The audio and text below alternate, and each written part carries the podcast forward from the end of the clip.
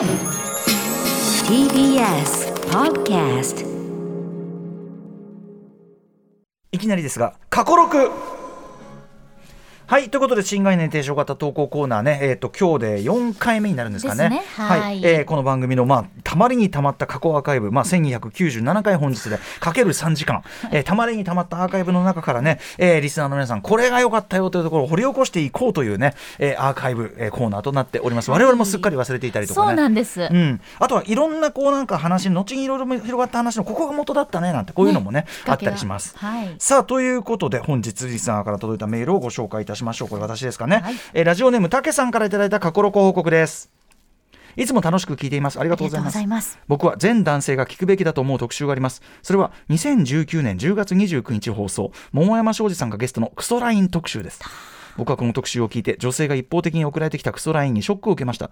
そして桃山庄司さんや、えー清田、え清田孝之さんの本を読み少しだけですが以前よりもアップデートできたと思っています。もしこの特集を聞いていなかったとしたら平然とクソラインを送りつけていたかもしれませんというふうに。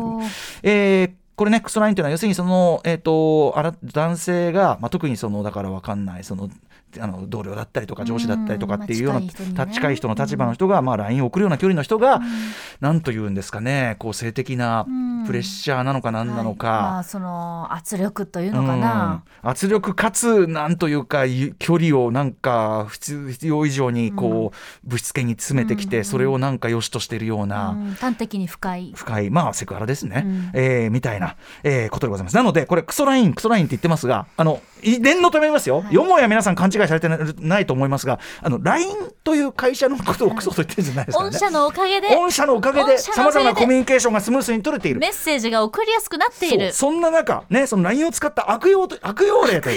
なのでクソメッセージ。クソ手紙とかそういうようなことクソメッセージそうなんですそうなんですクソクソ絵文字。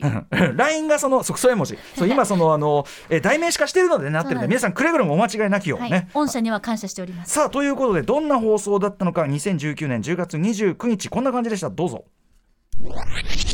ゆうさん、27歳。ホームパーティーで知り合った商社マンから届いたクソライン。今からって時間ないよね。わら。もうお風呂入ったわ。わら。ですよね。わら。言ってくれたら一緒にお風呂入りに行ったのに。わら。気をつけてお帰りを。オッケー。了解。いつか家で休憩させてね。わら。横になれれば廊下でもいいので。わら。ついなちょっともう日比さんがもうガンガンねそりゃそうだちょっとはちょっとざ耐え難いものがあるっていうのはね休憩？は？ね帰れ。ちょっとこれを受けて、はいあの火曜だったんで火曜パンタの宇垣美里さん、はいえー総裁がですね、えーちょっとこんなリアクションをしてたというところもお聞きくださいどうぞいや、これね、私多分、多分、すごい受けてるんですよ、クソラインを。いやいやそれがびっくりですね。この性格ですら、まあ、ただ職業もあるとは思います。が、すっごい受けてて、はい。あの、よく私も魚拓取るし、はい。友達に見せるんですけど、あの、スクショを取っえて、証拠を残すんですけど、はい。ただこれね、あの、言っておきたいのは、取って友達と笑わないとやってられないんですよ。それして笑い事にしないと、こんなことを送られる自分がかわいそうだし、舐められてるし、これが舐められてるということだし、あの、損なわれているし、はい。そんな自分が悲しいしっていうのを、笑わないとやってられない人がいるっていうことを、なんていうか気づいてほしいなって思うし、だからそういうのを笑ってるって思うんじゃなくて、それを笑ってる友達のことも、あ、もしかしたらそれについても本当は傷ついてるんじゃないかなって、うん、思ってほしいな。まあだからお焚き上げというのはそのこっちの傷ついた側のお焚き上げですからね。そうだね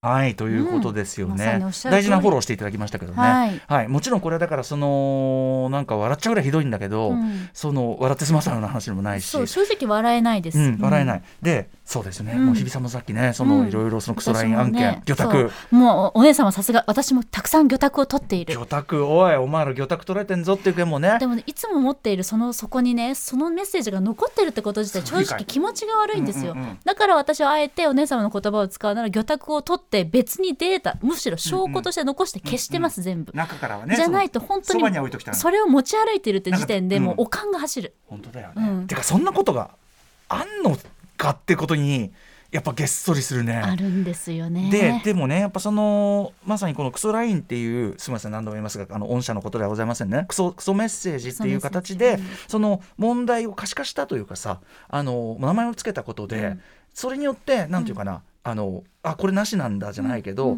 まあ、それこそ本来だったらやりかねなかった人たちもあっていううん。気づきを得るというか、そうそう。それで少しずつなんかこう雰囲気変えていくっていうか、うんで実際この放送の2019と2023の現在ではやっぱ世の空気、俺やっぱまあ、当時からないけどいよいよもうこれ正気かっていう感じになってると思いたいし、うん、だからこの場合すごい何とも難しいのが相手も意外とイノセントであるっていう実態が生じちゃってて。悪気がないってやつ？そうですね。だからなんかねそれをどう汲み取ったらいいんだろうみたいなこと考えることがもう悔しい。